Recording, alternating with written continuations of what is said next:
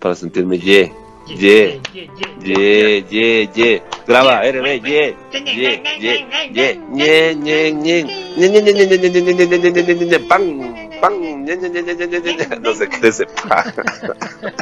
ya Esa es la caída. Bien. Es la caída eh, claro. después del triple. Esa es la, la contraexplosión. El, ah, el, el, este es el podcast de Libera. La parte de los anuncios comerciales. Claro. Esto es comercial. Está, estamos aquí gracias a eh, AMP Pichincha. gracias. Marco, Marco Velázquez. Este podcast de Libera es simplemente conversación entre panas sobre motos. Vamos a hablar de todas las cosas que nos ocurran. No somos expertos, no es que tenemos toda la información, pero simplemente les vamos a compartir lo que, lo que nosotros nos hemos enterado por diferentes medios y, y un poco la opinión de cada uno. Obviamente las opiniones de, de los, de los ah, invitados. A ver, a ver, entonces voy a dar inicio. Este es el podcast, este es el capítulo 6, si no estoy mal. Eh, bienvenidos, estamos ahora con el gran invitado que es el Coyo, el Miguel Ángel Cordobés, eh, desde, desde Estados Unidos, ¿no, Coyo? Sí. sí, Simón, eh, ahí, súper internacionales estamos ahora. Estamos con él y con el, el, el Rodri de siempre y el gran ausente ahora, porque está echando piedra y palo, es el Dave también. Ya saben, ya, ya llegó al país, pero ya se va a dar palo, ya saben cómo es el man. Claro. Está, encapuchado, está encapuchado por ahí rompiendo vidrios y, y, y, y asaltando el tía. No, Claro, toca hacer ahí las compras de la semana y se ahorra una platita. claro, la, la- ya le vas a ver próxima semana, nueva tele en la casa del Dave, nuevo equipo de sonido, todo. Oye, oye, oigan, y aprovechando un poco, o sea, no quisiera meterme mucho en el tema, pero eh, bueno, ya se dio inicio, ¿no? Damos inicio este- al podcast. Ah, ustedes que están afuera, ¿qué tal? ¿Cómo se escucha eh, la cosa? Yo, nosotros del Dave y yo estamos acá y, y la vivimos, pero ustedes están afuera, ¿se escucha muy fuerte? ¿Cómo, cómo está la cosa? Sí, la pena me parece que, o sea, como que se están exagerando bastante en las noticias, porque acá parece como que estuvieran loco en, en guerra prácticamente, solo pasan así las noticias de los tanques y los chucutús ahí lanzando, lanzando los lagrimógenos y toda la gente ahí haciendo vandalismo, así está medio heavy. Creo que no está tan así, tan hecho pedazos como le hacen ver, pero Claro, No claro. sé. Sí, sí, es así. Sí quería decir medio corto eso, pero sí creo que está así. O sea, al menos en Quito está un poco relajado y creo que en las ciudades centrales, pero de a poco, imagino, se va sintiendo el desabastecimiento, ¿no? Pero bueno, eso hablaremos en otro podcast que sea político. También, también acá, justo yo tengo una amiga que estaba yendo a, Ecuador, que fue el lunes, y el, domingo me, me- me escribe y me dice, oye, am, tengo pasaje para mañana, pero me enteré de esto. Mi amiga tiene una amiga que ya está en Guayaquil, mi amiga no ha salido del hotel en tres días, eh, asustadaza, me dice, voy a cancelar el pasaje. Yo le dije, o sea, tampoco para tanto, o sea, aquí se, se oye solo las cosas más, más, más dramáticas y y no sé, o sea, con que no te metas a las, a, lo- a las zonas de, de peligro, eh, no sé, no, no, no Pero es... ¿sabes qué? ¿Sabes qué? Ah, escucha, ellos, yo sí, les, yo sí les recomendaría el pasaje no darle, porque por ejemplo el aeropuerto está cerrado, eh, se retrasan los vuelos, huevados así. Entonces, chucha, por ahí sí es medio, medio buena decisión también. eso. Ya es tarde, ya le dije que venga y ya le secuestraron. ya. no, pero, pero se, ver, se- se fue, se fue, se fue directo a Galápagos, entonces por ahí Ah, no tanto problema. Los manes son relajados. Es un horror. Bueno, muchachos, estamos en el podcast de Libera y empezamos con las noticias eh, más relevantes, creo yo. Dejemos un poco de lado la política, que eso ya les toca a otros lo, lo más feo. Vamos nosotros y, y, y nada, estamos con el gran invitado, no sé, Dave, tú que es Rodri, digamos, que, que, que, ¿por dónde empezamos? Más bien damos el, el, el giro. Eh, verás, hablemos un poco sobre el, el Red Bull Straight Rhythm que, que fue este fin de semana. Eh, Coyo, ¿tú Oye. qué, qué parte estás? Coyo, ¿tienes, tienes, ¿tienes tiempo, pero tienes bastante tiempo o estás medio limitado también? No, frescazo, loco. Dale, Como dale. me dijiste, estoy ahora ahí con, con bastante tiempo, todo libre. Yo estoy en, en, Arizona, en Phoenix. Ah, ah, ok. Entonces no, no te fuiste a ver el, el, el Red Bull Straight Rhythm. No, no, no. Yo es más, yo tenía, tenía una carrera de campeonato estatal de aquí de, de off-road de, de Arizona el día, el día sábado y el domingo, entonces estuve corriendo. Sí, sí seguí un poco la carrera el día, el día sábado de noche. Ya. Entonces, sí, sí, le, sí le caché, pero no me hubiera encantado poder ir a ver, pero tenía aquí esta, esta otra carrerita del campeonato que estoy haciendo acá. Buenazo, ahí, ahí de- después de, de esto para que nos cuentes todo lo que estás haciendo y, y- y cómo, cómo va la cosa, ahí también nos hemos enterado de, de un par de buenas noticias de cómo te ha ido. Eh, ya vamos a entrar de, de lleno a eso. Eh, pero ahorita, mm, a ver, el, esto fue, el- como habíamos hablado en, en el, en el episodio anterior, eh, es, es simplemente tienes una recta donde tienes un montón de saltos con diferentes zonas de, de ritmo que puedes hacer un poco distinto. A veces hacen distinto, al final terminan casi siempre haciendo igual. Tienes después una, sec- se- una sección de whoops al final y son dos pilotos que corren uno al lado del otro y, y normalmente las diferencias son súper cortas. Ah, este año fue solo dos tiempos, lo cual hizo, hizo la cosa mucho más chévere porque tenía motos reconstruidas, motos viejas, después tenías también un par de pilotos, los de KTM con las, con las 2020 que igual están bien preparadas eh, y, y tenías full nombres, o sea, de gente súper famosa que estuvo ahí metida. Eh, no sé, Santi, tú, tú, ¿qué, qué, qué fue lo que, lo que te llamó más la atención? O sea, para no, no dar así, hablar de cada categoría y cada carrera, pero más o menos las cosas, los highlights. ¿Qué te gustó? Sí, como highlights, chucha, lo de lo que siempre me gusta a mí en las motos son las caídas, weón. Qué matadas que pegaron.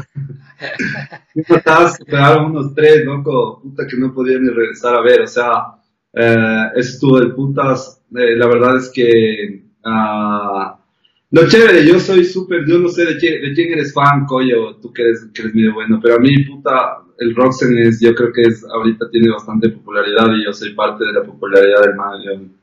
Sí soy fan del, del Roxy, entonces era chévere saber qué iba a pasar con él.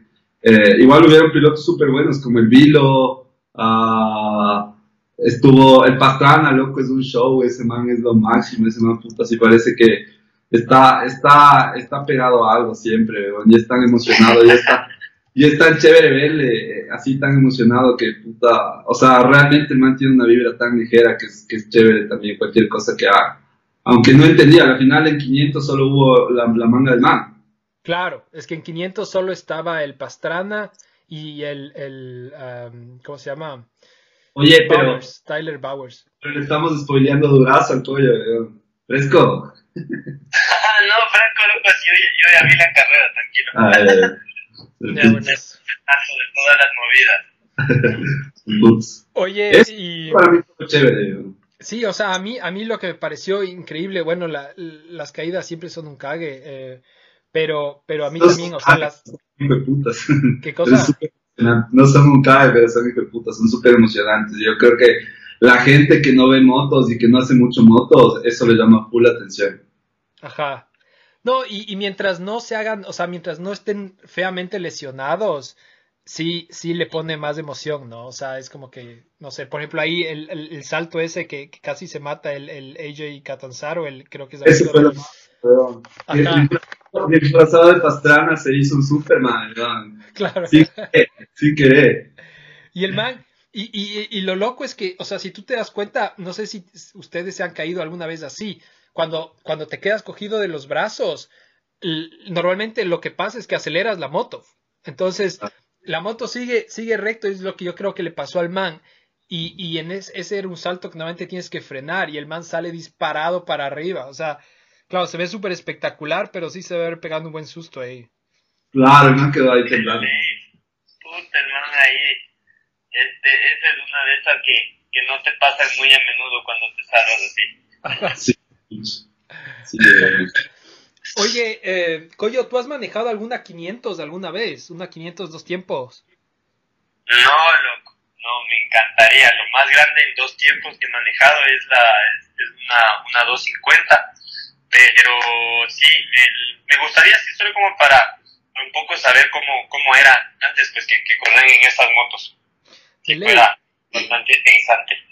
De ley, porque, o sea, lo, lo que dicen es que la moto de, no me acuerdo si la de Bowers o la de Pastrana tenía más o menos 70 caballos de, de fuerza, o sea que es una estupidez. Pero el problema es que obviamente tiene 70 caballos, pero solo en un punto chiquito, ¿no? Entonces, ah, es es súper difícil de manejar una moto así porque, porque te, da un, en, te da full poder en un momento y después ya no, y antes tampoco, y entonces pierdes full tracción y, y vibra una estupidez, y como son motos viejas con chasis viejos, entonces le puedes cambiar la suspensión, pero, pero, pero no sé, de- yo, yo no he manejado una de esas, pero debe ser increíble también.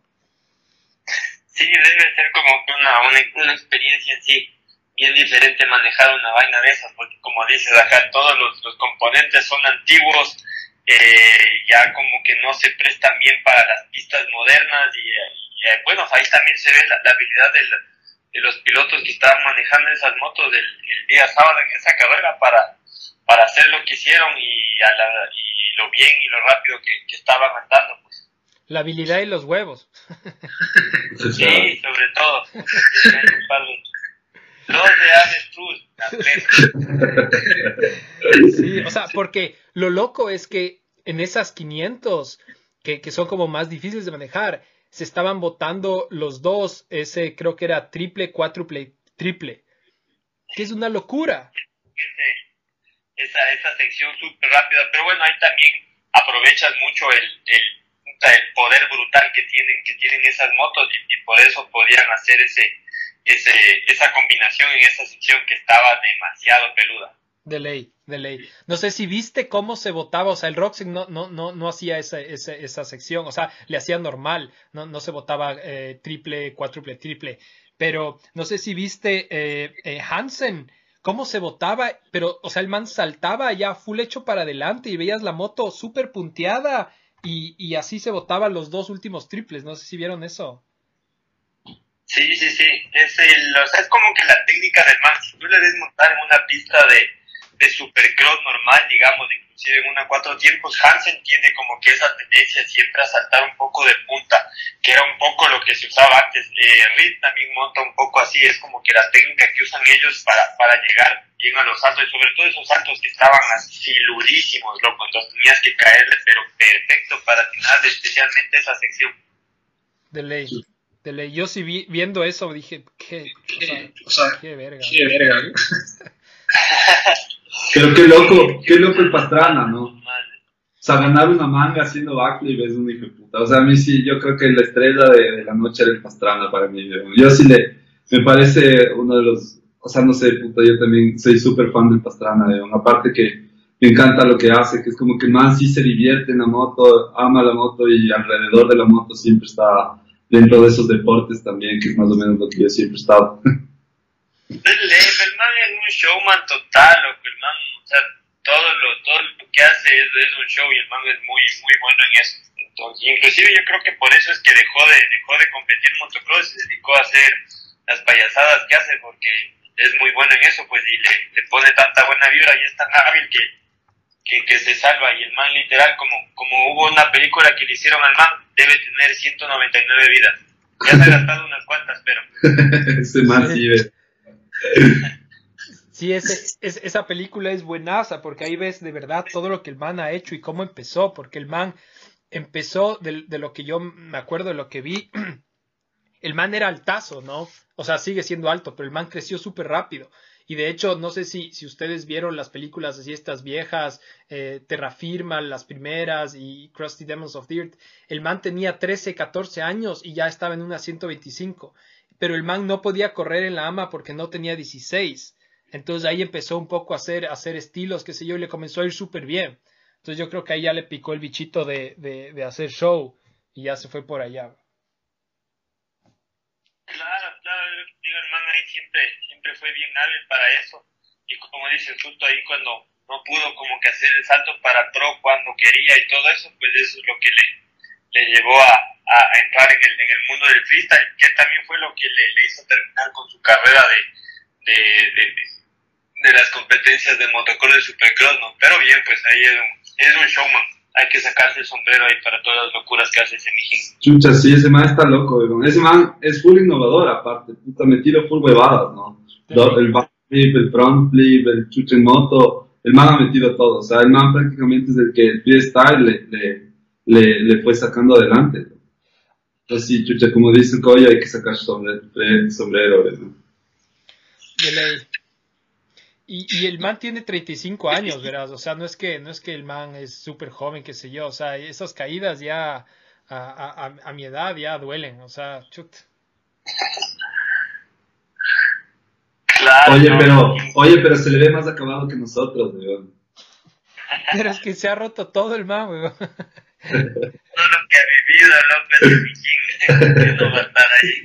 A cualquiera le salen unas ganitas después de todo lo que ha pasado ese weón. Cacha, ese man de viejo va a sufrir tanto con todas las roturas que tiene.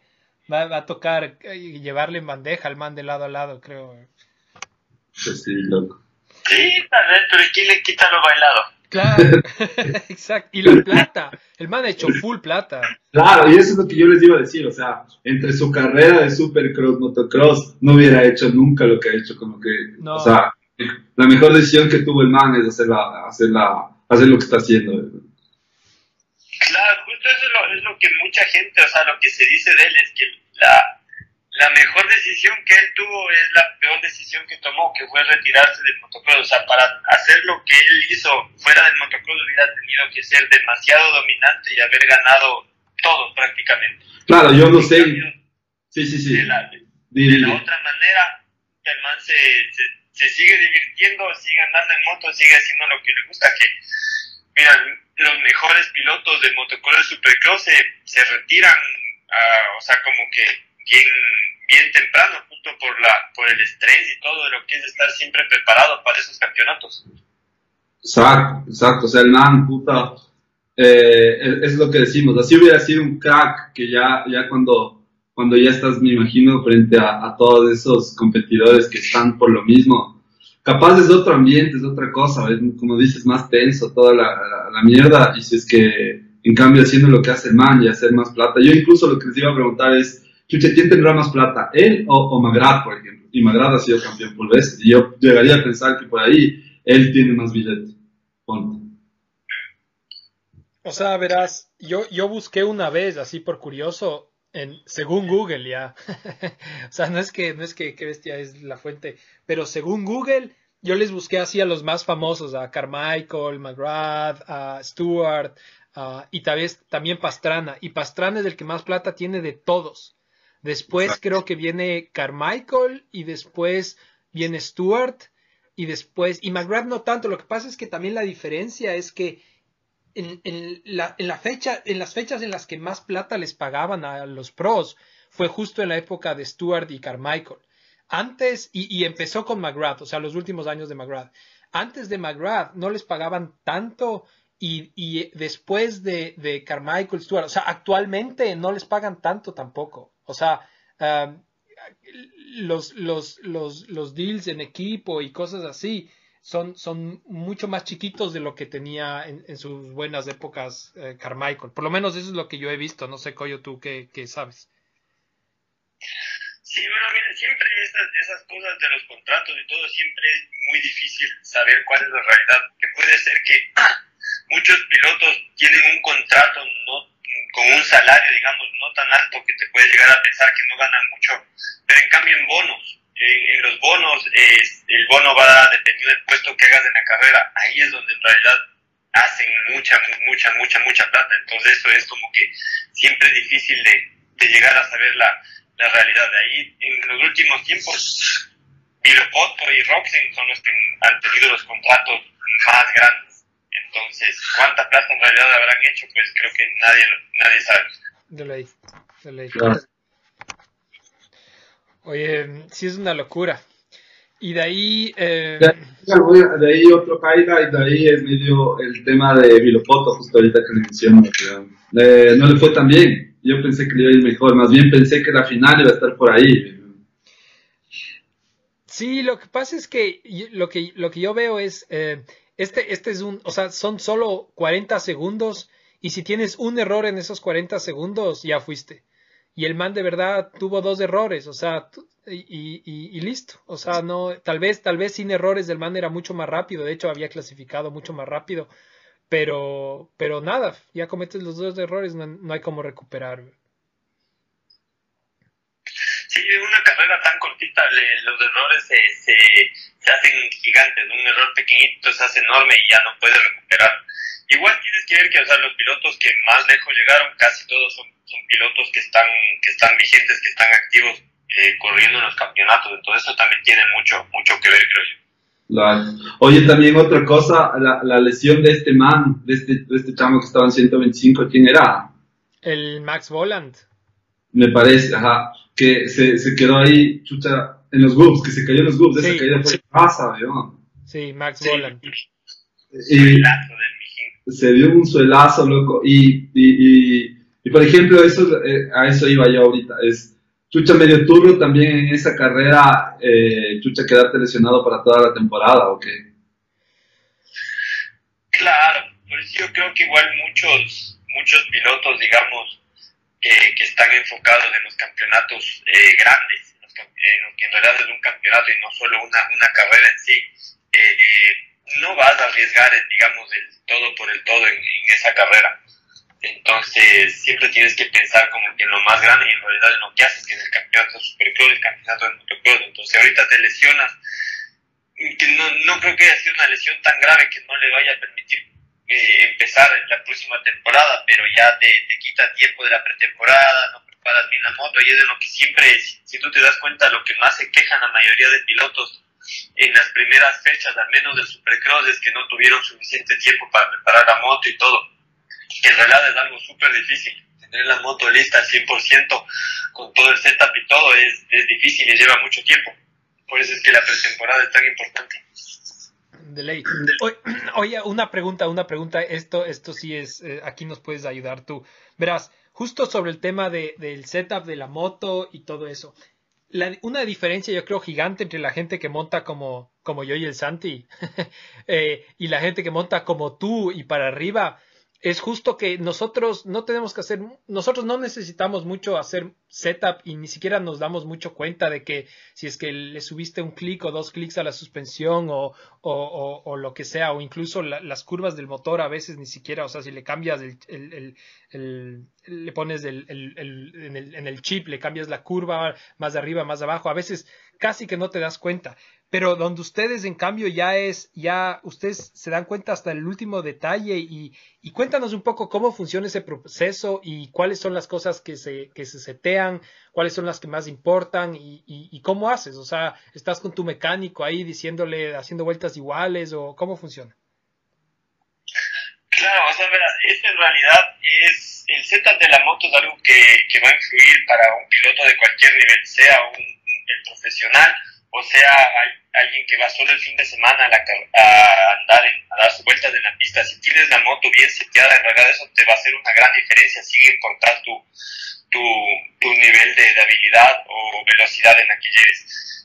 Lo único que pasa es que el piloto profesional por lo general sabe lo que quiere. Es, por eso es hasta un poco más fácil. El piloto, digamos, el, el amateur, porque va el fin de semana a darse dos, tres vueltas en la pista, ni siquiera sabe lo que quiere en la moto entonces, por eso es que trabajar con, con, con, esa gente es bastante difícil hasta que la gente descubra qué es lo que quiere y, y en realidad sepan cómo les gusta la moto.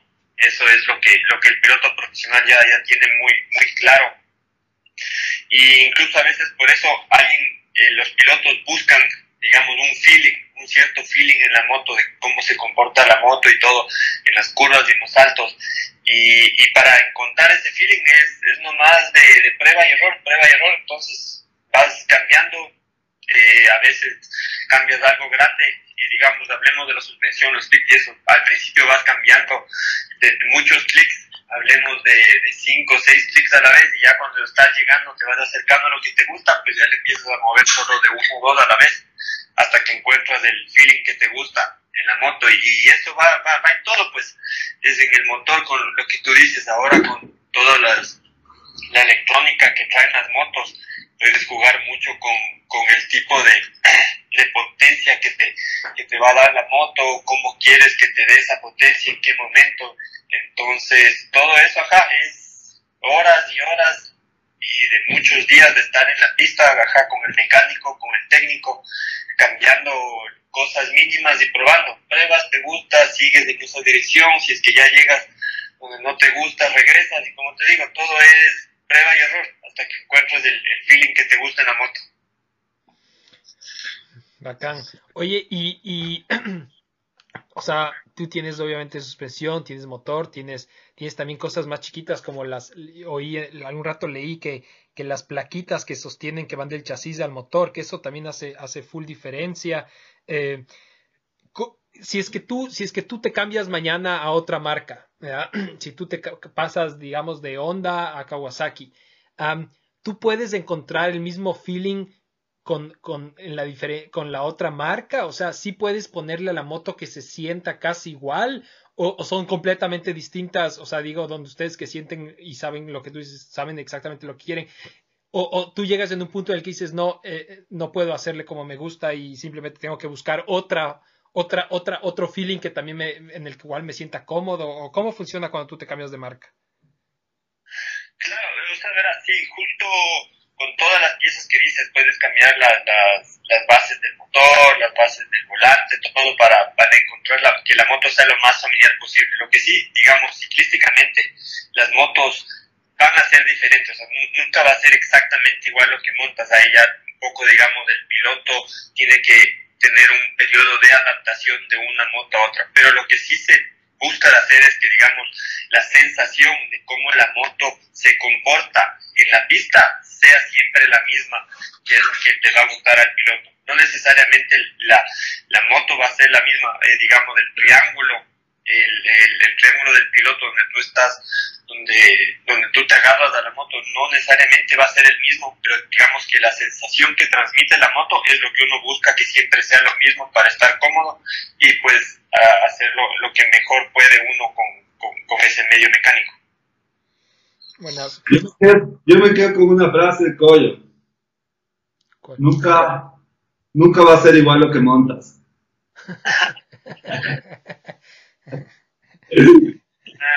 Lo que, lo que montas no se presta. No, mentira. Oye. más chévere. oye, oye, coño, la verdad es que estoy bien arrepentido porque no te presenté también para hablar de esto de, del gobierno, pero oh, quiero que nos des una mano, eh, nos cuentes. Yo, chuta, tú eres campeón, campeón de en todo lado ahorita. O sea, has sido campeón en motocross y que más o menos cuentes qué has sido, aprovechando que estamos un poco con dentro de, dentro de ti. Que te presentes cuando ya es medio tarde, pero igual que te presentes, que, que, campeonatos nomás y ese tipo de cosas. Ya, bueno, bueno, el, yo soy Miguel, Miguel Cordobés, en casi todo lado me conocen como el Coyote Cordobés, eh, piloto de motocross, este, bueno, eh, competí en motocross en Ecuador prácticamente toda, toda la vida, tengo algunos campeonatos nacionales, en, digamos, en casi todas las categorías, desde 50 hasta, hasta 450. Tengo un campeonato latinoamericano. Este, de ahí tengo otros campeonatos nacionales de diferentes países de Sudamérica, que gané el campeonato de, Perú de motocross, gané el campeonato chileno. Este, competí en Europa también algunas veces con algunos buenos resultados. Tengo un tercer lugar en el campeonato italiano de, motocross y dos primeros lugares en en la Copa Red Bull Europa.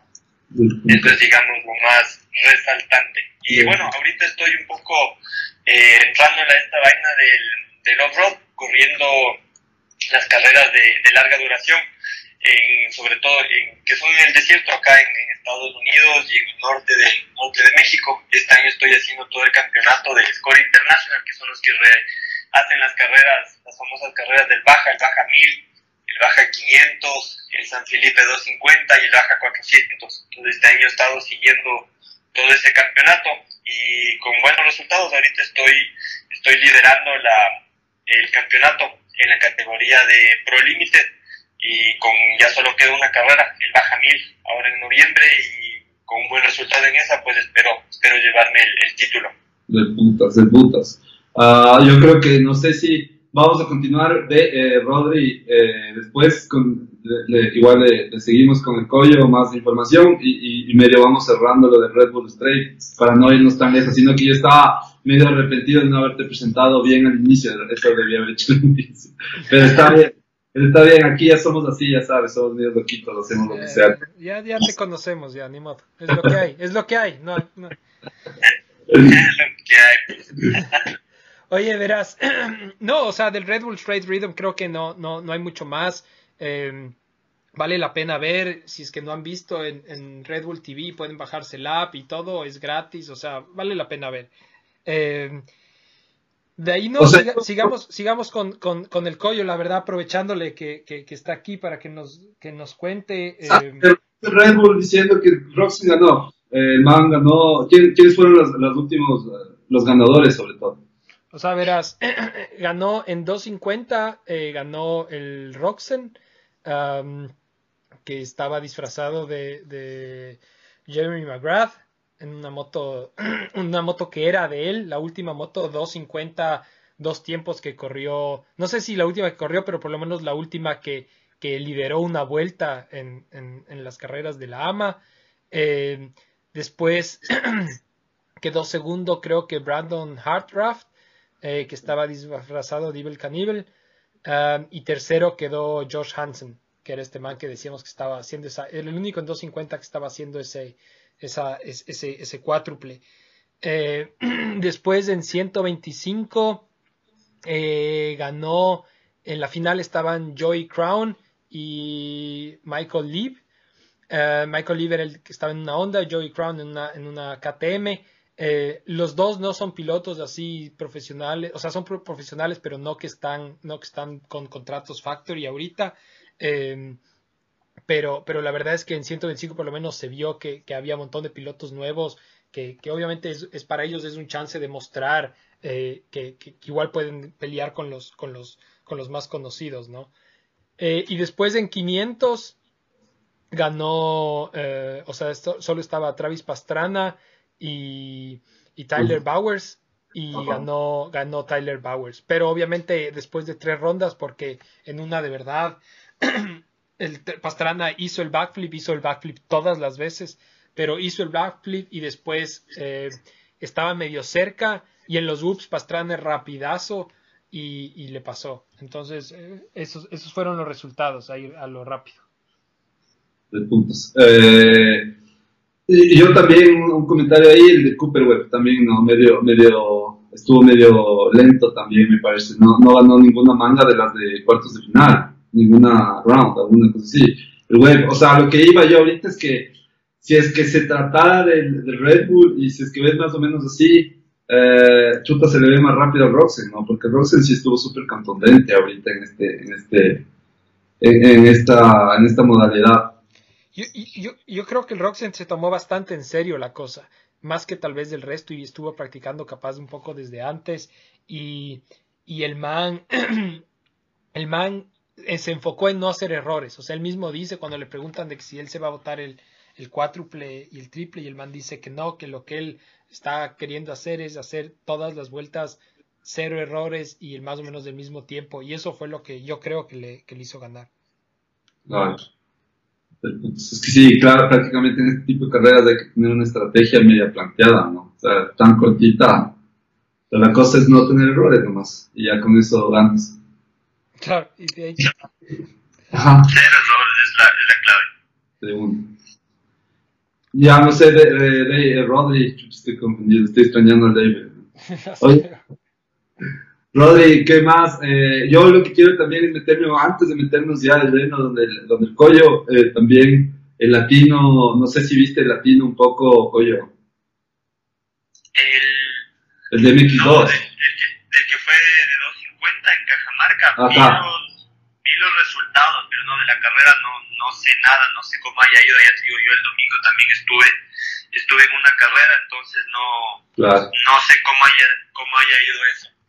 Estuvo, estuvo, puta, la carrera estuvo súper chévere, la verdad. Eh, yo vi, obviamente no tenemos la mejor transmisión del mundo, pero los amigos de Fondo Perú siempre transmiten. Y, y estuvo súper interesante, o sea, eso con una buena transmisión es una carrera que es bastante show, ¿no? yo no sé si vieron, pero eh, los puestos rotaron un montón, al principio iban bastante adelante, el argentino, no me acuerdo cómo se llama, es más, denme un segundo, yo tengo por aquí. Eh, Zapata. Zapata, ajá. Este man estaba adelante, atrás estaba creo que Chacón y, y Elian estaba como quinto. Y a la final, el, Elian Salazar, eh, tú eres súper amigo de ellos, ¿no es cierto, Coyo? De Elian y de Jetro. Sí, sí, sí. Yo les, Llevamos bastante bien. ustedes han corrido bastante también. Yo me acuerdo alguna vez que fui una- a, a una carrera también, donde antes ustedes tenían la pista, también se daban ustedes ahí juntos. Sí, pues siempre, siempre nos ha tocado competir como que en las mismas categorías, entonces ahí hemos corrido juntos bastante. de, una. Entonces, este, este man, el, el Ian, me imagino que era el favorito, ¿no? Obviamente estaba, estaba medio de local también, entonces, eh, chuta la luchaba. Y, y los de Fondo Perú, obviamente, le daban, le, le hacían barras. Y, y, y la verdad fue súper emocionante porque en la última, en la última vuelta eh, subió al, al, al, al segundo puesto, entonces quedó el man segundo. Entonces fue como bastante, y, y, y- se había caído unas dos veces antes, entonces estuvo súper interesante y en la segunda manga ya hubo un, ah, igual el, igual el, ¿cómo se llama?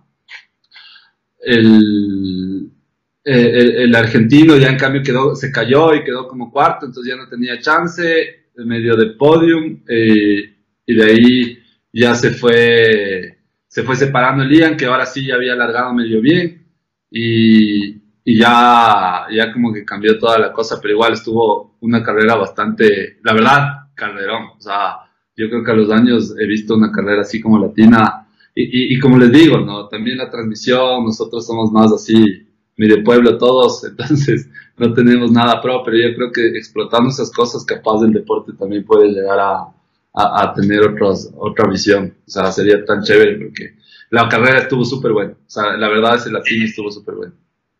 Los Luego, latinos siempre son buenos, loco. Los, Sí. los latinos, o sea, van solo los mejores pilotos. Eh, son carreras realmente buenas, realmente peleadas. Entonces son, son carreras que siempre, siempre dan buen espectáculo y todo. Lo que yo veía un poco en los comentarios es, es que, por ejemplo, el Ian ya está medio viejo también para el Mickey 2, ¿no? ¿Cuál es la regla ahí? Yo no cacho tampoco. Pero, pero no sé, o sea, ¿qué, qué dicen ustedes? Eh, claro, también ya después les veías y, se bajaban de las motos y todos eran niñitos y, les veías ahí como flaquitos y todo, y el Ian obviamente ya es un poco más grande, ¿no?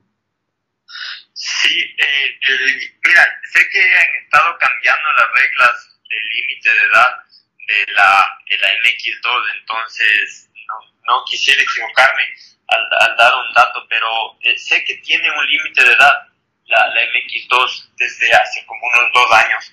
Entonces, bueno, si es que sigue corriendo ahí es porque todavía tiene la edad y está en el límite, entonces si todavía está dentro de la regla, no le veo nada de malo. Exacto, exacto, yo también. Ahí le veo, ya. El man ganó y bien ganado y más bien felicitaciones. Creo, quería darles los resultados, pero la verdad anoté y, y se me perdieron, se me comió el ratón, se me comió el perro, se me comió el perro. Se me comió el ratón. Chubi, ¿por qué te comes? Ya, se comieron los resultados, loco. Pero sé que estaba, estaba adelante, obviamente ganó el latino Elía y, y atrás estaba. Chuta, qué mala nota, no, no les encuentro. Ya nada, ya nada, así queda. Así queda, ya saben, aquí hacemos lo que queremos. Entonces, les, ruego consultar en A Fondo Perú, que les vayan a la página, los manos que y, y, y claro, y claro, vean, vean los resultados. No, eh, pero Carrerón, o sea, yo puedo resumir en Carrerón. Eso quería yo, yo como para cerrar las noticias internacionales y ya concentrarnos en el COI. Chévere, buenazo, sí. sí hay bastante nivel ahí, la verdad. Y, y la verdad es que, o sea, eh, lo único es que a veces uno nota que, que, que es, no, dependiendo dónde sea, no van todos los pilotos de Latinoamérica, sino se concentran dos, tres países y qué sé yo. Pero sí, sí hay full nivel, o sea, son chéveres carreras. Sí, yo te puedo decir por experiencia propia, o sea, desgraciadamente ir, ir a, un, a, un, a una carrera de un campeonato latinoamericano este, es complicado, sobre todo por el, el costo que tiene eh, transportar la moto de uno y todo para, para las carreras, porque eh, para poder hacer un buen papel en un latinoamericano siempre uno tiene que, que, llevar su, su, equipo, su moto y estar lo, más listo posible.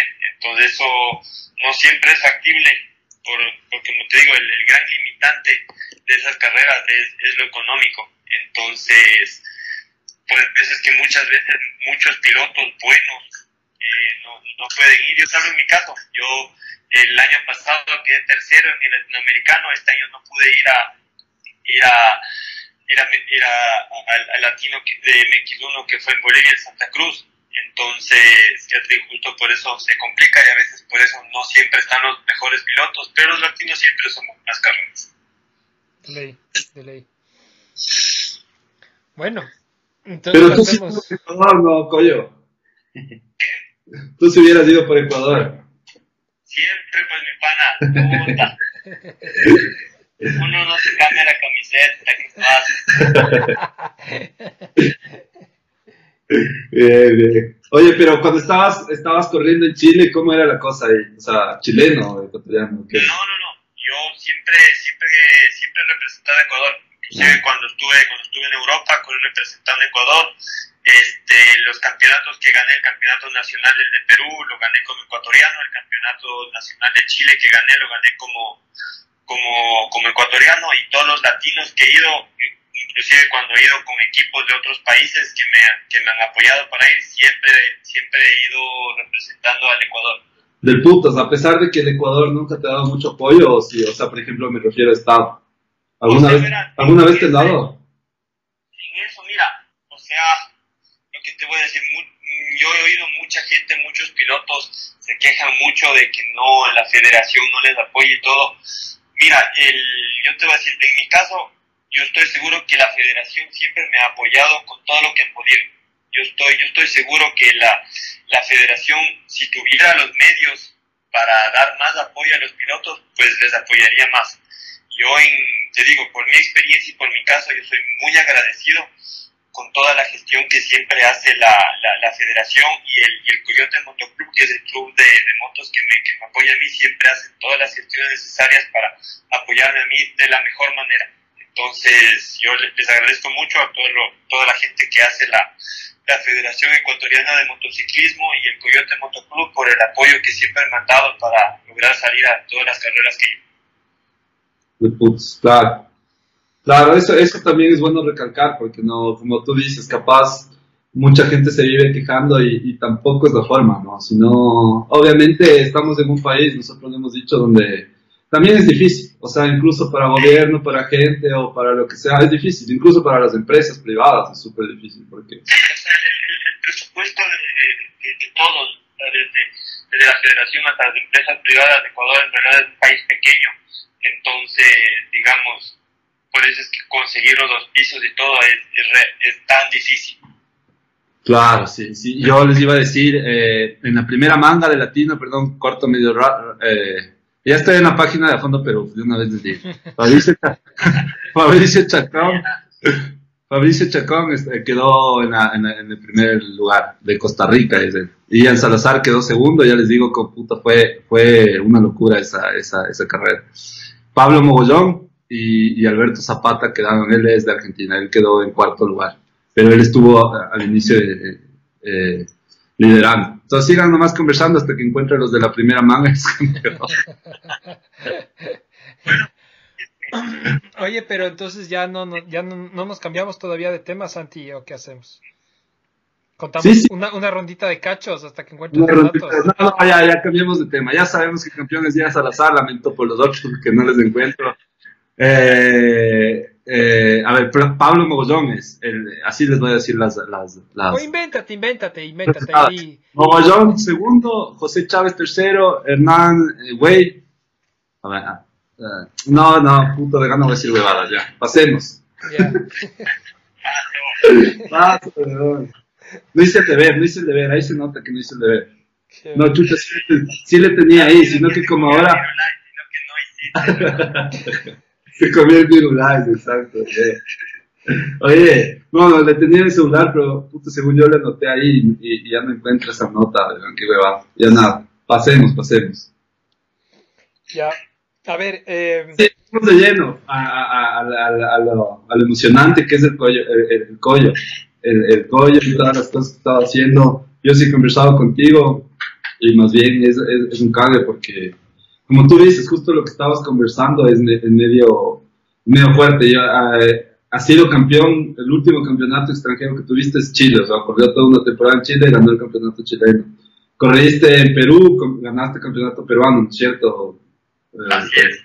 Eh, has corrido acá y obviamente has ganado algunos campeonatos. Corriste en Italia, bueno, obviamente en Italia hay tal vez más nivel. Justo hablábamos del anterior, uh, el anterior fin de semana de un poco del, del, del, del MX de Naciones y allá hay un nivel que es demasiado fuerte también y obviamente todos los puestos están ahí, solo los europeos. Entonces obviamente, eh, pero igual hiciste un papel que yo también seguía y eran unas carreras a lo bestia y, y, y súper rápidas, ¿no? No sé, también por ahí ya nos contarás más o menos cuál es la diferencia de uno y del otro. Y, y eso básicamente, o sea, es, es, es medio, medio increíble también, o sea, que hayamos tenido un piloto que es ganador de alguna forma pero, y ahorita actualmente estás ganando los baja también, algunos baja ya has ganado y, más bien cuéntanos ahí, ¿cómo, ¿cómo ha sido esa transición también? Claro, bueno, empezando, digamos, empezando desde el principio, ¿no? Eh, con lo que es el motocross, este, sí, ya te digo, siempre de, desde que desde que salí a correr afuera, desde que me fui a Europa, pues eh, con, con, buenos resultados, siempre bien contento allá, como dijiste, en realidad está, está bien, bien complicado, hay mucho nivel, este, las carreras allá realmente están, están, están duras, eh, hay muchos pilotos muy, muy buenos y, y, ya pues a ese nivel ya siempre el, el, medio mecánico que uno tiene pues ya, ya empieza a hacer, a hacer una, una diferencia. Y en lo, en lo yo creo que a mí, lo que un poco siempre me limitó un poco para, para tener resultados mejores a los que tuve, pues siempre fue que mi moto desgraciadamente nunca, nunca era de las mejores, siempre estaba un poco en desventaja en cuanto a medio mecánico. Y bueno, pues sin, sin poner excusas ni nada, eh, los resultados fueron lo que fueron, igual muy muy contento con lo que pude hacer por allá, igual de aquí en, en el resto de campeonatos que he hecho en lo que es Latinoamérica, siempre, siempre igual dando todo y bueno, sacando ahí buenos, buenos resultados, algunos campeonatos nacionales en diferentes países. Y siempre muy, muy contento de, de lo, que, de lo que ha sido mi, mi carrera en el, en el motocross.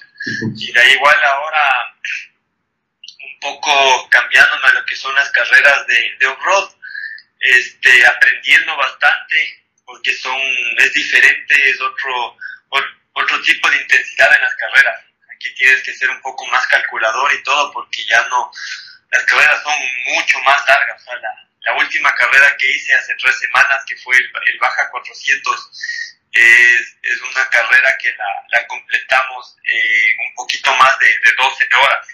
Entonces es algo a lo que tienes que estar físicamente preparado. Y, y, para estar tanto tiempo en la moto, pues estar siempre concentrado es, es difícil. Entonces hay que, hay que entrenar bastante y es, es otro tipo de intensidad en esas carreras. Y, y, y en, en, ese tipo de carreras, ¿con qué ritmo vas? O sea, es como, es como un enduro larguísimo, pero tú vas, tú, tú estás pensando en, ok, tengo que mantener un ritmo suficientemente rápido, pero, pero cuidando el físico, eh, tranquilo, o, o si vas, si vas yendo rápido, rápido, y, y o cu, cu, ¿cuál es tu estrategia más o menos? Sí, verá, ajá, todo, todo es la, estrategia exactamente, dependiendo de las, de las partes, de las secciones de la pista que, que, que, te vayas tocando. Según eso vas, vas un poco alterando lo que vas haciendo. Yo más o menos trato de, digamos, de, de mantenerme siempre empujando fuerte, lo, lo, más rápido que se pueda.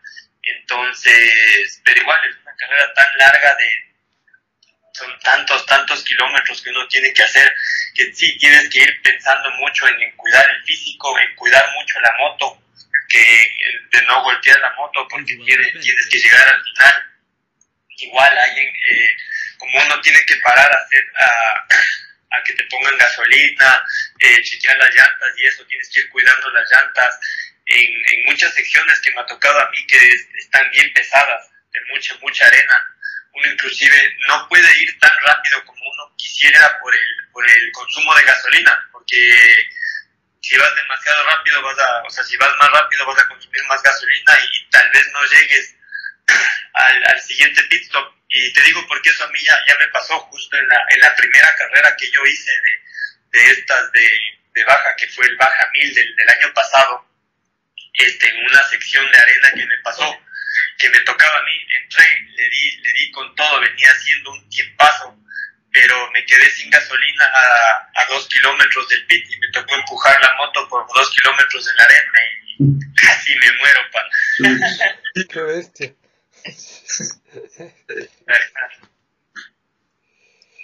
Chuta, claro, qué locura. Sí, son, es, es, es me imagino, súper, súper diferente al cross, ¿no? O sea, son otras cosas, lo que tú dices, la gasolina, eh, son otras cosas que uno normalmente no, no tiene que pensar tanto en el cross pero imagino que, que, a ti toda tu escuela de cross te ayudó full, o en eso, o en eso no te ayudó tanto. ¿Qué, qué crees que es lo que más te ayudó de lo que hiciste antes para, para que te vaya bien ahorita en, en estas carreras del Baja? Verás, el motocross lo que tiene es que te, te enseña y te pule muchísimo la técnica. O sea, digamos, la técnica, cómo se anda en moto, eso no va a cambiar eh, si hagas supercross, motocross, enduro o off-road digamos, cómo, cómo te subes y cómo andas en la moto, cómo, cómo estás puesto encima de la moto va a ser siempre lo mismo. Todo eso es lo que yo creo que más me ayuda y lo, lo que más me, me aventaja en, esta, en este mundo del off-road, tener una buena técnica, una buena postura, de que, que, es lo que me ha dado el motocross, inclusive para, para que mi físico eh, rinda más. De ahí lo que, lo que sí he tenido que, que aprender es justamente a, a dosificar, digamos, la intensidad de la carrera. No es como en el motocross que empiezas a 110% y le tienes que dar a tu 110% hasta que caiga la bandera. En esto tú vas cambiando tus ritmos. Eh, hay secciones en las que tú estás más cómodo, puedes apretar más. Las secciones que no estás tan cómodo, pues obviamente le, le vas a aflojar. Hay secciones que tienes que economizar gasolina, que tienes que economizar eh, las llantas. Entonces eso ya viene a jugar un poco más. Y ahí es que eh, el, equipo con el que yo estoy corriendo, por suerte es un equipo que tiene ya más de 10 años de, experiencia, entonces ellos me han ayudado mucho a aprender eso que, a mí me faltaba, de saber en dónde apretar, en dónde aflojar, en dónde, en dónde echarle más intensidad, en dónde descansar, entonces yo creo que ahí nos, nos complementamos súper bien con, con este equipo y estoy aprendiendo mucho de ellos y yo también les estoy aportando algo a ellos, creo también. Oye, Oye, ¿cómo fue la transición? O sea, chuta, yo, yo me imagino un collo que siempre corrió, corrió cross y, y después, chuta, te dicen correr baja, que es una carrera prácticamente sí, o sea, es diferente, ¿no?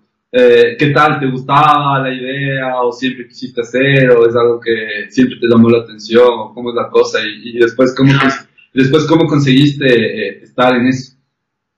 O sea, la verdad, el, las carreras de off sobre todo lo, todo lo que es el baja y las carreras grandes que son acá el, el, el 1400 o los Best in the Desert, siempre, siempre como que estuve siguiendo la pista, pero no era algo así como que decía, ya, qué chévere, voy a tratar de ir a correr esto o algún día quisiera hacer eso. En realidad nunca, nunca estuve tan afanado en eso porque yo siempre he estado súper enfocado en, en, el motocross y en lo que era mi, mi carrera de, de motocross. Y la verdad todo fue así como un poco de, de coincidencias para fines del año pasado. Este, y yo tenía un viaje acá para Estados Unidos a visitar a visitar a mi familia, a visitar a mi mamá. Y cuando estuve acá, pues unos, en realidad unos amigos de mi hermano estaban yendo a correr el, el Baja Mil y me invitaron. Y pues ya digo, yo estaba acá, digamos, como que hice de, de vacaciones y na, no, no, se me, no me pareció nada mal ir a pasar las vacaciones que andando en moto, pues. Entonces fuimos, probamos y nos fue súper bien, o sea, acabamos, acabamos ganando el, el Baja Mil del año pasado en, en la categoría Sportsman. Entonces estuvo chévere, me gustó la modalidad de carrera, eh, me gustó bastante la, la, camaradería del equipo y todo. Y este año ellos eh, tenían planeado ya hacer todo el campeonato en la categoría Pro, en la Pro Limited. Y pues ahí me, me, hicieron, o sea, me, propusieron venir a hacer las carreras de con ellos, que son las, las cuatro carreras del año que hay del campeonato de Score International. Entonces ahí yo medio vi que con mi calendario y todo, pues eh, se podía hacer. Y, y sí, pues la, curiosidad ahí, siempre querer probar algo nuevo, querer cambiar. Entonces, ahí estamos dándole por suerte con, con los mejores resultados. El puta, sí, felicitaciones, loco, una bestia. Oye, oye, y, y, y, sigues buscando, pero montarte y seguir haciendo cross, o sea, sigues todavía. Yo sé, yo me imagino que, ¿por qué no estás en cross? Es porque no ha salido nada bueno. Entonces, eh, o, o, no, o, o, o, por ahí es tu decisión, ahorita están en score, eh, en los baja y cosas así, o quieres, o, o sí, o sea, estás esperando que, que venga algún contrato de cross también medio, medio coquetón. Claro, o sea, verá, eh, eh, entrenando, yo sigo entrenando, digamos, motocross, 100%.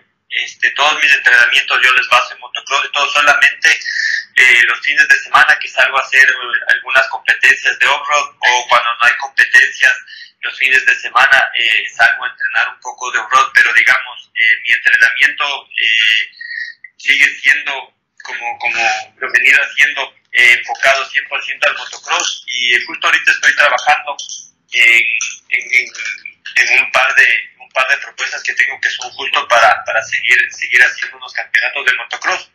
Entonces, eh, eso no, no, no, he pensado dejarlo, pero igual, digamos, como me está, están saliendo buenos resultados y todo, eh, tengo un par de ofertas también para hacer un poco de cosas de road, entonces está interesante, quiero ver si es que puedo combinar las dos, sería excelente, de no, pues a la que, a la que mejor resulte.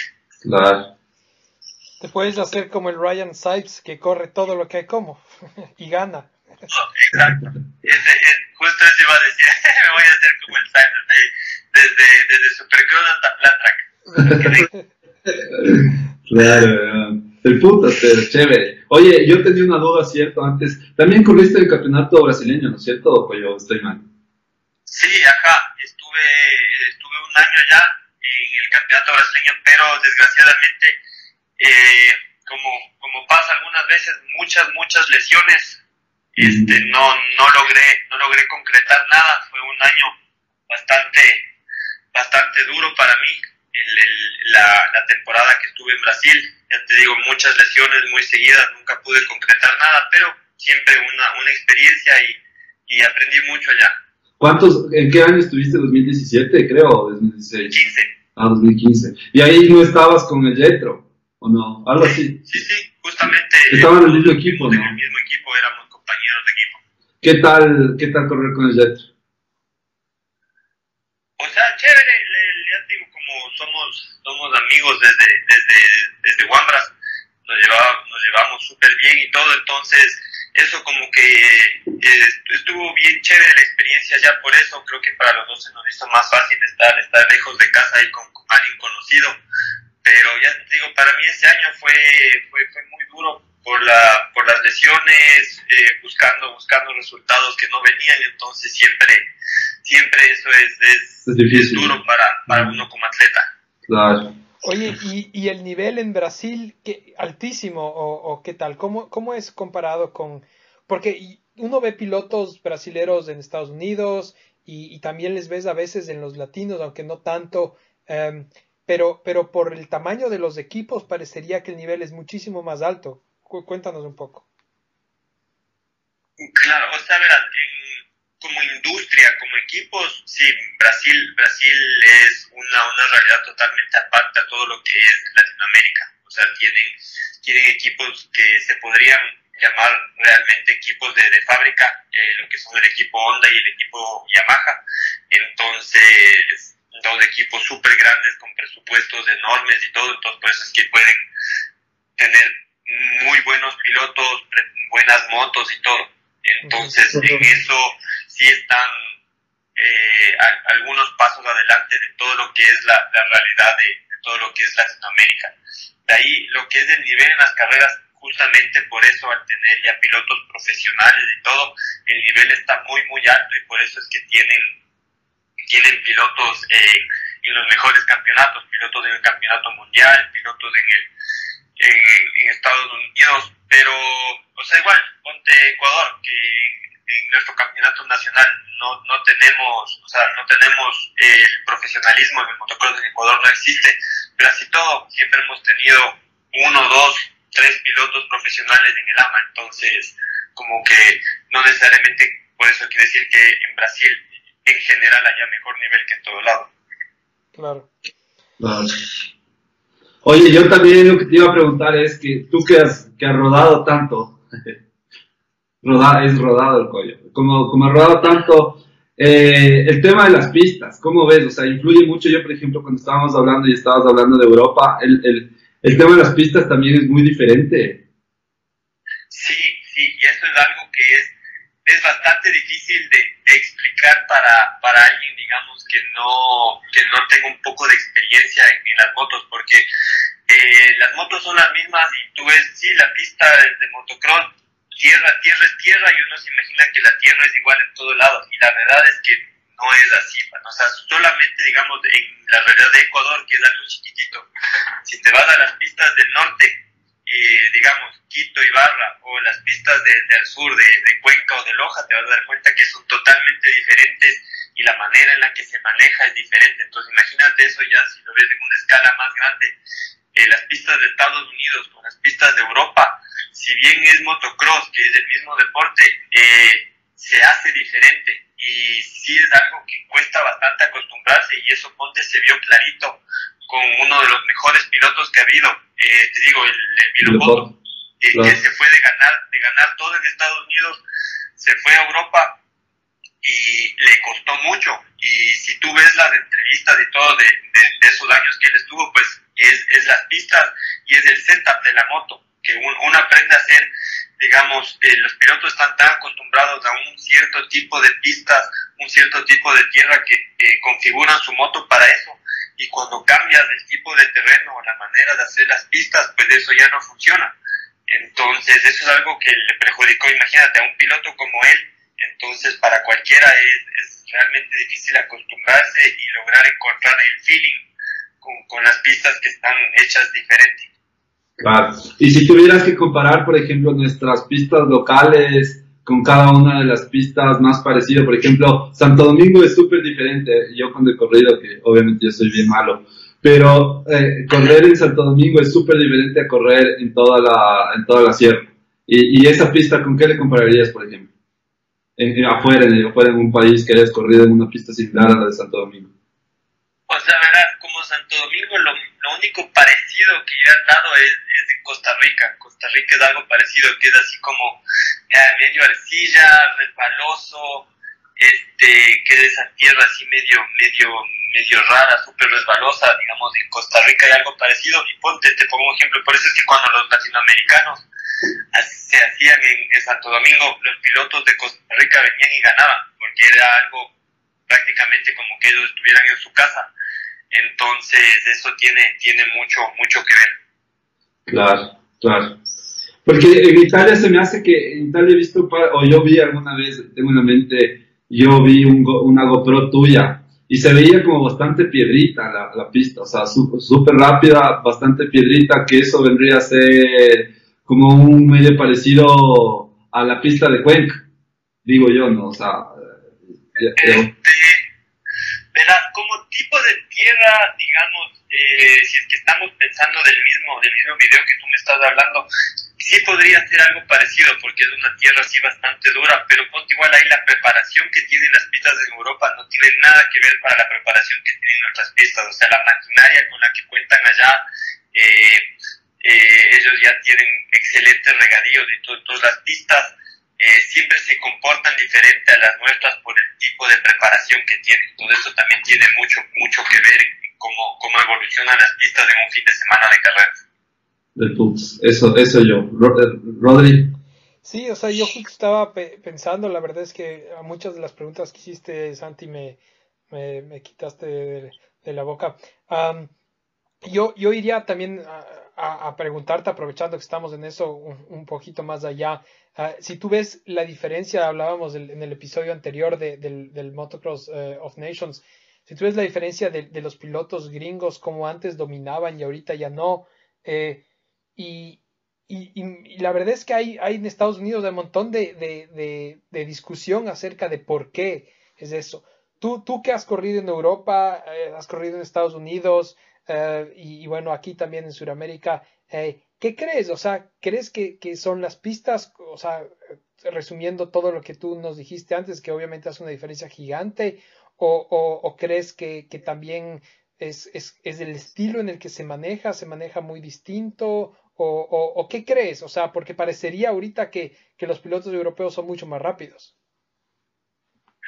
Sí, verás, eh, digamos, lo que yo pienso en mi apreciación no es que necesariamente o los pilotos gringos o los pilotos europeos unos sean más rápidos que el otro. Lo que sí yo te voy a decir que son, se pueden decir que son dos estilos diferentes de, de, atacar, de atacar la pista, son dos estilos de manejos eh, bastante diferenciados que uno, que uno puede, puede darse cuenta de eso.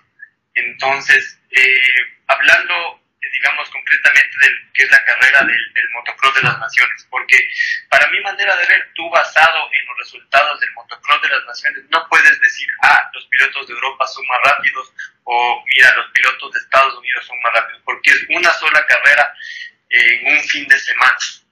Entonces, yo, yo creo que basado en los resultados de esa carrera, no se puede decir que uno sea mejor que otro. De ahí de que sí son son estilos diferentes eh, y todo eso, sí, totalmente de acuerdo. Y que los dos funcionan, eh, los dos funcionan porque mira, hace, parece que fue hace eh, dos años que Herlings fue a las, a las últimas carreras del, del campeonato de motocross de, de, acá de Estados Unidos y ganó, ganó creo que a las dos carreras que, que vino acá las ganó. Entonces, y estaban ahí los mejores pilotos. Pero ¿cómo serán las pistas de Marte, no? Las de Herlings.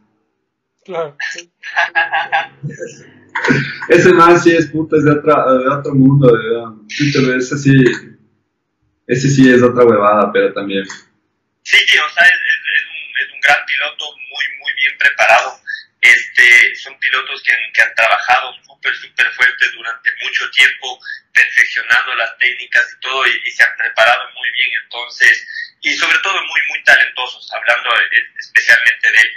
Pero de ahí ponte o sea eh, él que era el, favorito para arrasar mira en, la carrera del, del, motocross de las naciones el piloto en realidad el que arrasó y el, piloto que mejoró no fue su compañero de equipo Koldenhoff que hasta mitad de este año pues nadie nadie daba un peso por él entonces ya te digo hay muchos pilotos que... Pero si le ves, o sea, yo te corto un rato, pero si le ves a Hurley, puto es volador, y yo creo que en tiempos también es voladorísimo, sino que el man cometió full errores nomás, pero sí es rápido.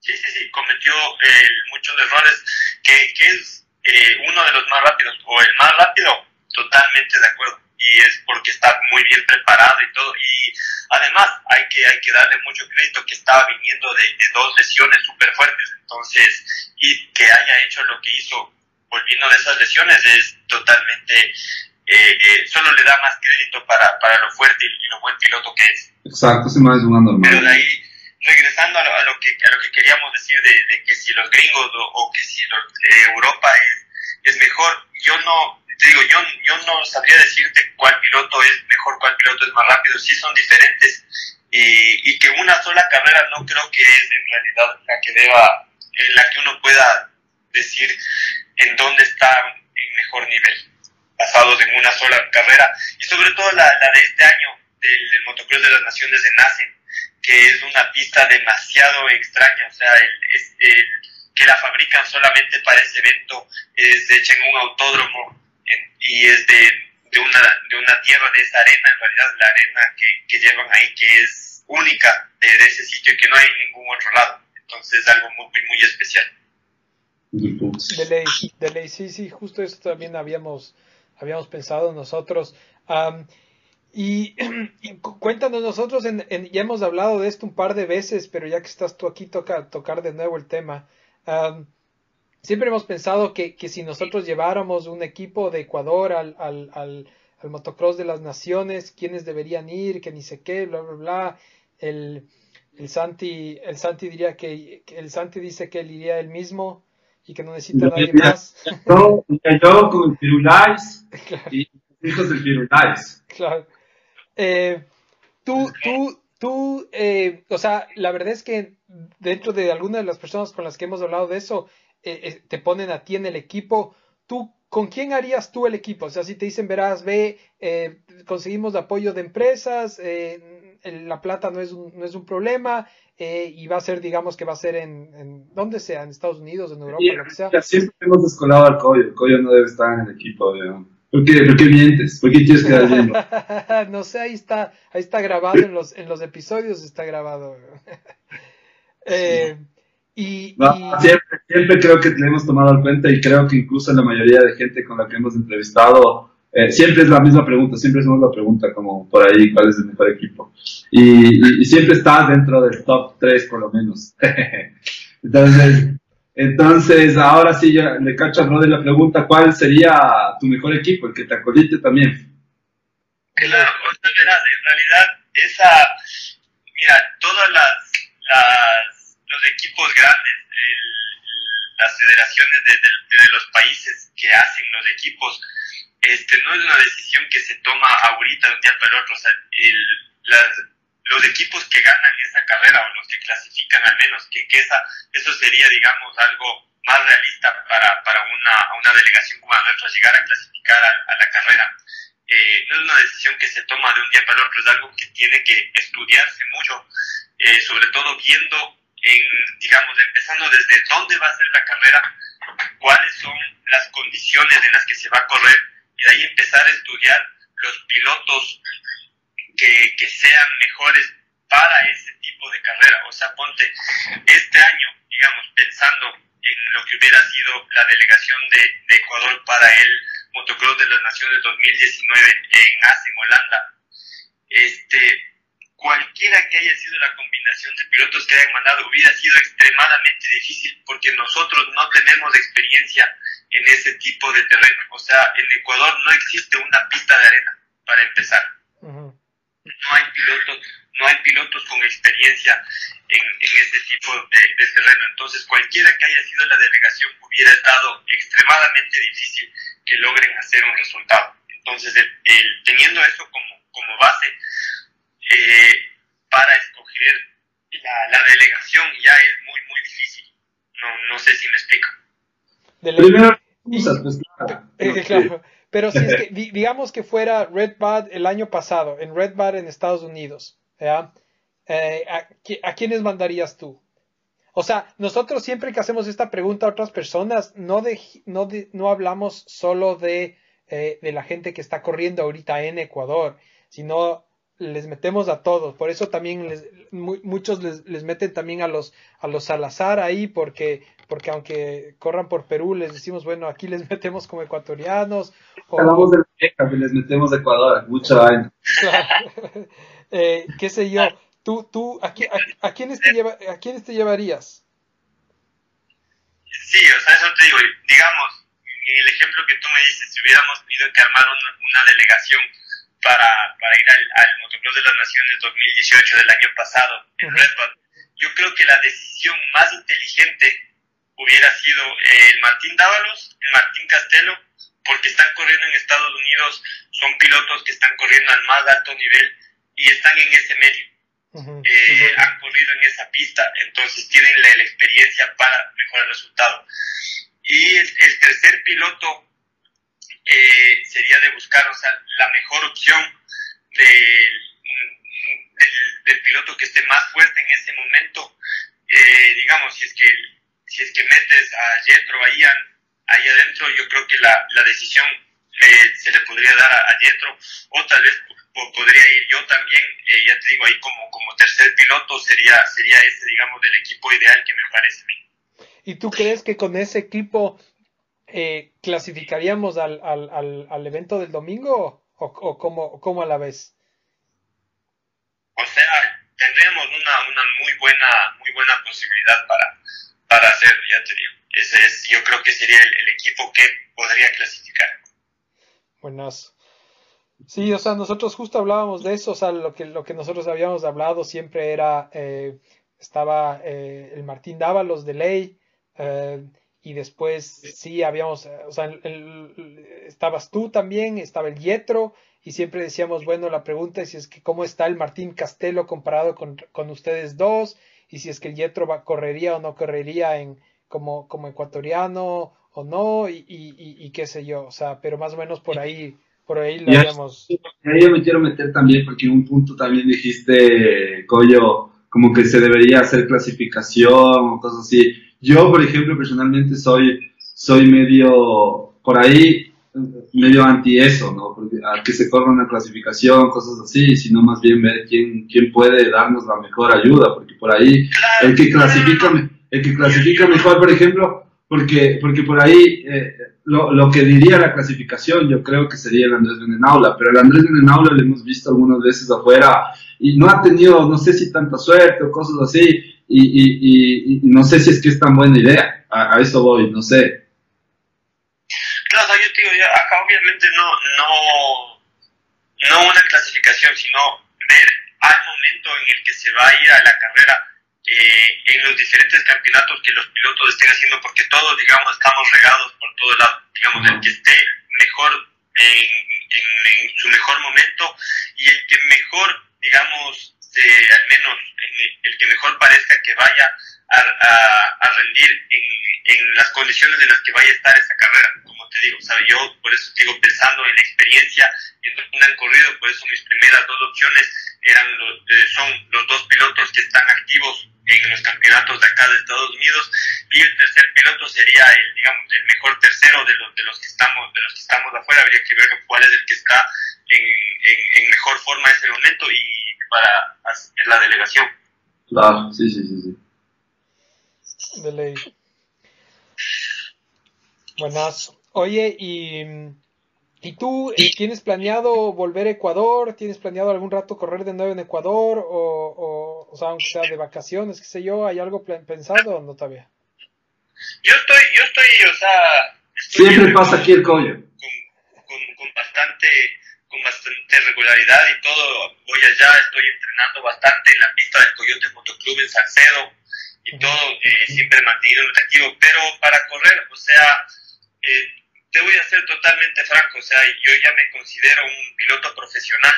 Claro, entonces ah, eh, para, para yo competir o sea tendría que ser a nivel profesional. Y como yo o sea cuando uno es profesional cuando uno recibe una remuneración por lo que hace. Entonces si es que yo algún día recibo una oferta que de algún equipo o, o digamos empresa de allá en la que yo pueda eh, seguir eh, corriendo profesionalmente en Ecuador, pues lo haré. Pero si es que va a seguir siendo como siempre lo he hecho, que digamos yo tengo que, que poner mis medios para ir a las carreras, no lo voy a hacer y por eso no, no lo he hecho, porque yo ya me considero un piloto profesional.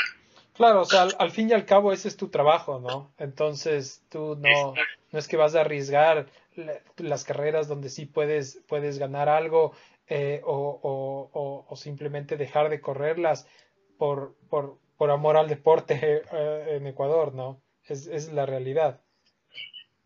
Exacto. Bacán. Igual Libera, Libera va a organizar una carrera, ya hemos dicho varias veces, con, con los mejores ecuatorianos eh, que ha habido ahí, la, la selección de los más 12, una carrera millonaria, ¿sí o no, Santi? Claro, ahí vamos ya a hacer la, la gran carrera y va a haber un premio súper grande. Ahí. Claro, el premio del millón de sucres. claro. Si ganas las tres mangas, pero si no, nada. Claro.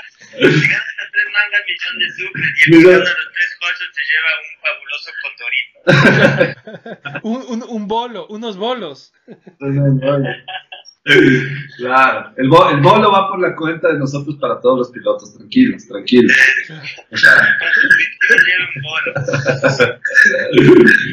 Oye, no, sí, sí. Oye, pero ya, ya ahorita que estamos cara de risa y no estamos tan tensos. ¿Y qué pasaría si es que Chucha te viene, vienes de este campeonato y te, y te gana el Mati?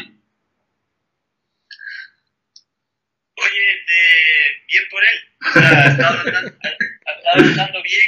Yo estuve ahí viendo la, la carrera del, del Nacional de, de Amaguaña, que, que ganó, andó muy bien y creo que está, es un piloto que está evolucionando bastante. Ojalá le vaya mejor, ojalá ya pueda eh, seguir todo un campeonato y todo.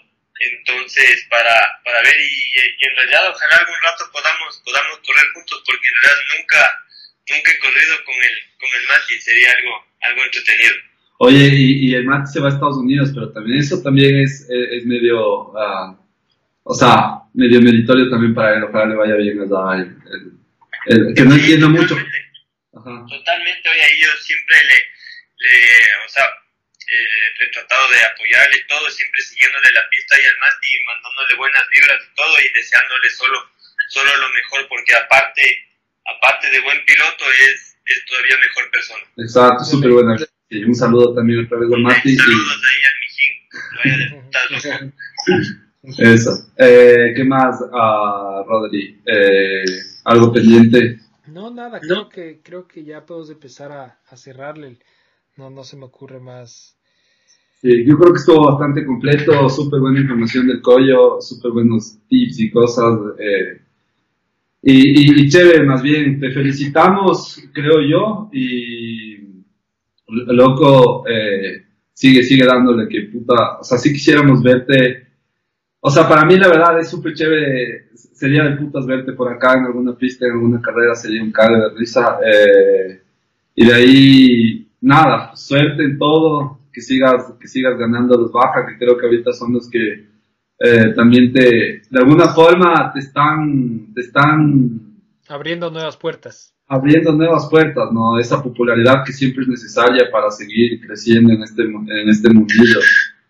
Sí, sí, justo por eso le estoy, le estoy entrando ahí con ganas, como te digo, se están abriendo, se están abriendo eh, puertas por ahí poco a poco, siempre hay que seguir, seguir consiguiendo buenos resultados y todo, y de ahí, pues sí, toca seguirle dando igual, por allá ahí nos, nos vemos en la, en la fabulosa carrera de, de Libera. El millón. la carrera del millón. va a ser como usted, Rimper. Va a ser así, solo una recta, una recta y fin. Claro. Del. Una, una, una, rec- una recta, un chapa acostado y un hueco, fin. Claro, y, y todo, y, y- y full polvo, de polvo nomás. y, y, y no, no, y, y va a estar permitido que la gente lance cosas. Claro, Así, claro, globos, globos, globos con, con pintura y goma. claro, las naranjas. Al final, buena. Eso. Eso más bien, eso más bien, Coyo, yo creo que gracias, he estado de putas de toda la información que nos has dado, seguirte felicitando, ya sabes que de nuestra parte siempre estará la buena vibra de que sigas ahí dándole, eh, y nada, un abrazo fuerte, igual Rodri, eh, estaremos conversando, no sé, algo más que se te quede por ahí. No, eh, gracias, gracias Coyo por, por, por aceptar la invitación. Eh, la idea era justo que, aparte de saber qué es lo que estás haciendo y que la gente se entere de, de, de, bueno, todos lo- los éxitos que has tenido últimamente, pero aparte también que te conozcan como persona, que, que, que sepan un poco tu opinión en ciertos temas, por eso hemos hecho este tipo de preguntas. Y, y nada, ahí mantenernos en contacto, nos avisas cualquier cosa, eh, todas las cosas que vayas haciendo ahí, le, le vas tagueando a Libera para, para, para también darte, darte apoyo desde lejos. Oye, aguanta, aguanta, eh, se me está yendo la pregunta también que sabemos hacer, eh, Ah, se nos va. Ah, ¿Quién es tu mejor equipo? A ver, chuchas vos la pregunta. Esta es la pregunta que el Santi siempre quiere hacer, pero nunca se acuerda cómo era. Verás, nunca me acuerdo cuál es. eh, imaginemos, imaginemos que tú vas a correr en Estados Unidos, ya, o en donde sea, digamos Brasil, donde sea, en un equipo medio grande, ya, y dentro de tu equipo, ya, tú tienes un compañero de equipo como estuviste con el Yetro, ya. La pregunta es, ¿a quién de los, de los pilotos ecuatorianos eh, le escogerías para que esté contigo en el equipo, tomando en cuenta de que obviamente tú vas a estar corriendo y entrenando con este manto de rato, ¿no? Eh, así era, ¿no? Sí, así era. Sí, sí, sí. ¿A quién, Está. a quién- a- ¿A quién le cogerías? ¿A tu ñaño? ¿A chucha, qué sé yo? ¿A Lota? No sé cachas, al Mati? A, a todos los que sea. Si estuvieran medio tienen que ser teammates ahí. Eh, sabes que chucha, necesitas un buen apoyo al lado, no sé si es que para que gane él o para que ganes tú, pero esa es la idea, medio tomar la decisión entre los ecuatorianos y, y, y, y con, quién, con quién correrías. Más claro, la pregunta va enfocado a con quién te sentirías súper bien estando montando al lado y, y medio a buen nivel. Pero tiene que competir en la misma categoría contigo, o sea, tiene que ser alguien con el cual tú puedas igual pelear las posiciones, ¿no? Claro, la verdad, esa es siempre, digamos, tu compañero de equipo, el- como regla general, y yo te digo en los equipos, es el primero que le tienes que ganar, porque ahí no hay excusas de, del medio mecánico ni nada, entonces siempre le tienes que llegar adelante a, a tu compañero de equipo, pase lo que pase. De ahí, que el, por, la- por las buenas vibras y todo, como dijiste, ven, yo ya, el, el- con el que más me, me gustaría poder, poder hacer eso está facilito, es mi, mi hermano. Si es que hubiera el chance, de una con el man. Ya, Esa pero, es- pero- pero no te molestaría ganarle todo el rato, entonces. Porque tú dices que tienes que ganarle de ley y entonces tendrías que ganarle a tu ñaño todo el rato. Y, y, mira, yo te digo porque yo sé que él, que él haría lo mismo y trataría, trataría de estar adelante, adelante mío todo el rato y eso solo nos va a empujar a los dos a ser mejor, que es lo que hacíamos cuando entrenamos juntos, cuando los dos competíamos en Ecuador, que en realidad lo que éramos éramos dos teammates, entrenábamos todos los días juntos, pero el rato de la carrera pues ya, ya es cada uno por su lado, cada uno hace lo mejor y mira, cuando corremos allá pues a veces me ganaba él, a veces le ganaba yo y, y al final del día los dos contentos. Entonces, para lograr crear esa armonía del equipo y como dices tú, más como para entrenar juntos y los dos empujarnos hacia arriba, yo no veo mejor persona que para hacer eso que con mi hermano. Puntos, cague. Oye, pero ¿y a tu ñaño le has, echado, le, has mandado unos hachazos ahí o no? Se han dado hachazos, ¿Y, ¿Y qué pasaría, gato, que en una carrera importante, puta, le das hachazos? Ni más a la cena de Navidad, weón. Justo, justo eso yo pensaba, o sea, ustedes, cierto, ahorita que lo, lo dices, es verdad, ustedes corrían desde de chiquitos siempre en las mismas categorías y muchas veces, por lo menos de lo que yo me acuerdo, yo me acuerdo cuando, cuando yo corría, ustedes eran chiquititos, pero, pero ustedes corrían con las mismas motos además. Entonces, ah, ¿tuvieron alguna vez problemas también y cosas así o, o siempre fresco? Mira, problemas afuera de la pista no, porque eh, a nosotros, mi papá en eso siempre fue muy claro y siempre fue algo que yo entendí desde, desde bien pequeñito, desde que empecé. Lo que pasa en la pista se queda en la pista. Ujú. Afuera no traes nada. Los problemas que, que se generen, los problemas que tengas en la pista, pues los resuelves ahí. Si la siguiente manga entras y no sé, quieres, quieres desquitarte o lo que sea, pues lo haces en la pista. Afuera nada. Pero igual ahí siempre con las con las con las sabias palabras del chavito la venganza nunca es buena mate el alma y la venganza Chavito. Oye, pero, oye, pero ¿y alguna vez te has imputado tanto con alguien que te haya dado un hachazo o algo, has salido como a reclamarle, casi pegarle, alguna cosa así?